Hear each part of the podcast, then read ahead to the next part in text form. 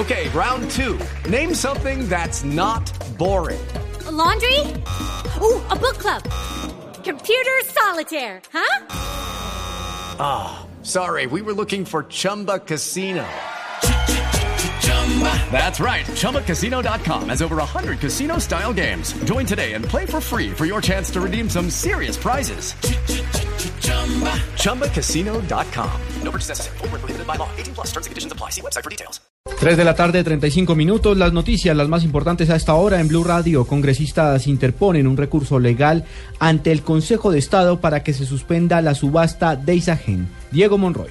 El grupo de congresistas que interpuso una demanda ante el Consejo de Estado para frenar la venta de Isagen radicó un recurso de insistencia para que se acelere el estudio de dicha demanda. El senador de la Alianza Verde, Antonio Navarro Wolf. Esencialmente vamos a insistir en la, en la demanda que se presentó a la posible venta de Isagen la presentamos el año pasado, está haciendo trámite, el Consejo fue aceptada y está haciendo trámite. Y entonces hay una cosa que se llama memorial de impulso, que es un mecanismo de insistencia para que pues el trámite se haga lo más pronto posible. Eh, lo último que tenemos pues como agravante es que es una subasta con un solo proponente, o sea que hace una propuesta y se acabó la subasta. De verdad pues que eso, es, eso es una, digamos, un hecho sobreviviente que hace que haya más razones aún para que el Consejo de Estado intervenga. El congresista de la Alianza Verde le pidió al Consejo de Estado que ese miércoles, en el momento que se realice la negociación, se frene la venta de Isagen. Diego Fernando Monroy, Blue Radio.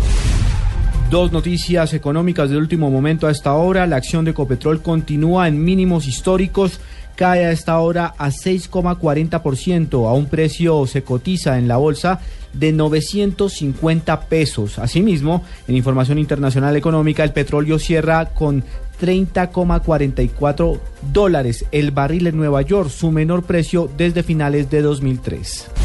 Y en otras informaciones, la Procuraduría General de la Nación acaba de interponer una dura sanción. Esta vez ha suspendido por seis meses al expresidente de la ETB, Saúl Catán, por no asistir a debates de control político en el Consejo de Bogotá.